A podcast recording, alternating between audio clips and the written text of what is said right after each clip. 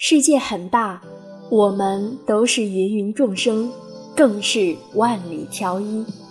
大家好，我是宝仪，戴耳机听温暖。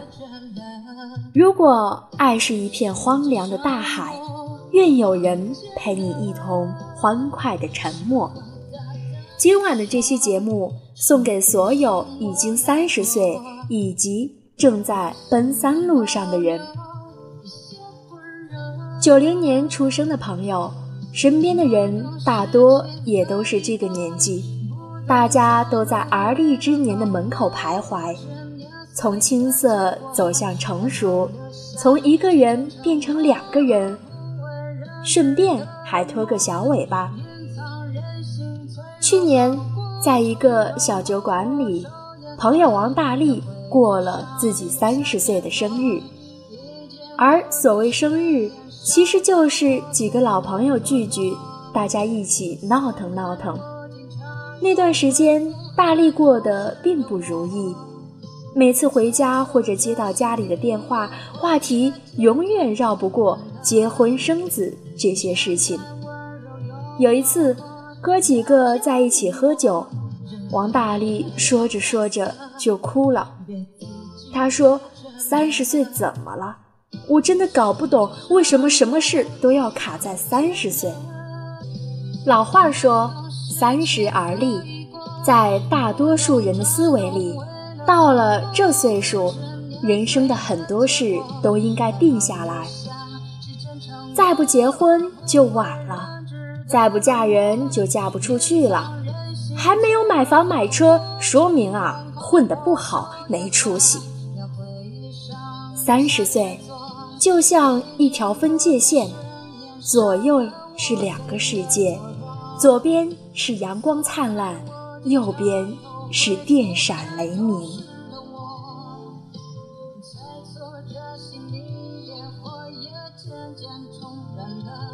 为什么三十岁成了分界线？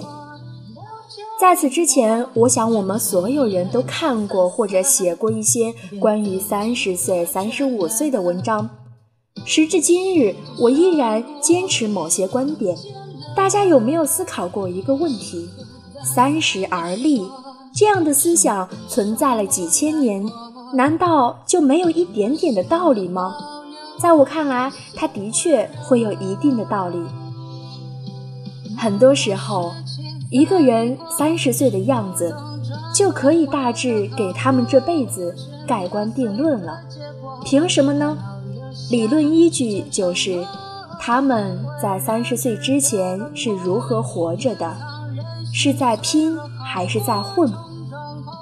如果是在努力，即使目前仍一无所有，什么也没有，到了三十二岁、三十三岁，哪怕再晚一点。到了四十岁，人生总归是会有起色的。如果是在混日子，那么就很难让人看到希望。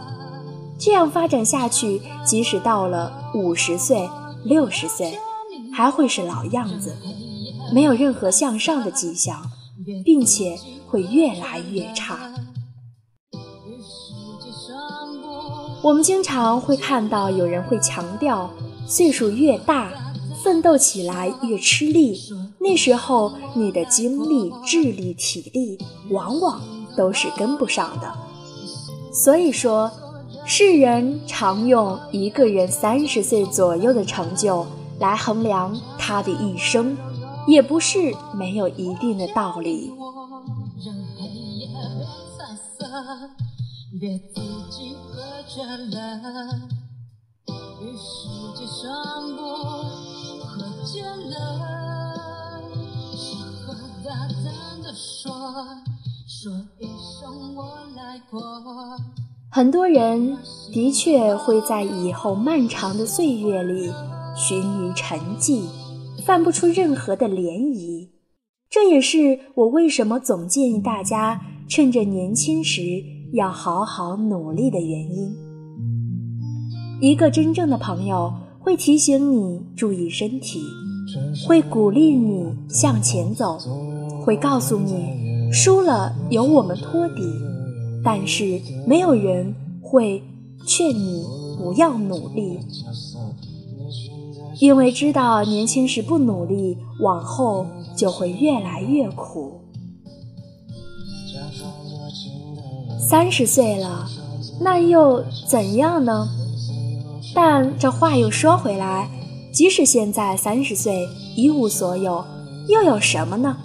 只要你有心改变，哪怕已经过了三十岁，又怕什么呢？前段时间看了一个泰国的短片，名字叫做《我三十岁了》，分享给所有过三十岁和即将不三的朋友。这个短片在告诉我们。即使三十岁了，那又怎样？这只是一个数字，你依然可以去做你想要做的事。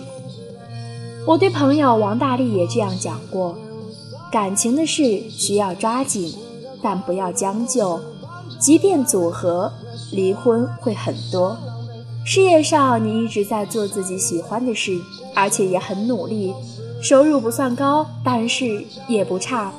有多少人可以活成你这样不忘初心呢？只是很多的父母们不理解这一点。不过这也并不奇怪，人就是如此。岁数越大，越追求稳定；层次越低，或者受教育程度不高，就会越追求大众。别人到了三十岁都结婚，你不结婚。就是有问题，就是不应该。别人三十岁都事业有成，你一事无成，就是没出息。他们有这样的认可，可以理解。我觉得，作为一个新时代的年轻人，应该有自己的思维和价值观，应该有自己的选择，自己的生活。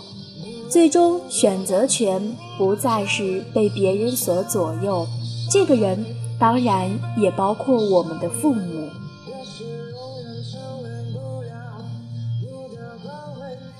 一辈子很长，望眼欲穿，不知道什么时候能够熬到头。但其实一辈子又很短，过着过着就老了，才发现有很多计划中的事情都还没有去做，想去的地方还没来得及去。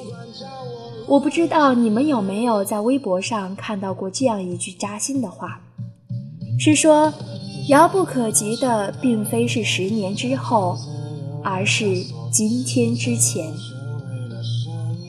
我们每个人活着，其实都是在和时间做一场竞赛，最终不管输赢，都会离开这个世界。但重要的是，这段路上所经历的事。遇到的人，看过的景。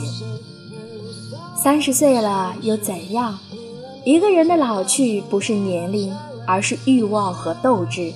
只要你保持一颗跳跃的心，那么永远都会是少年。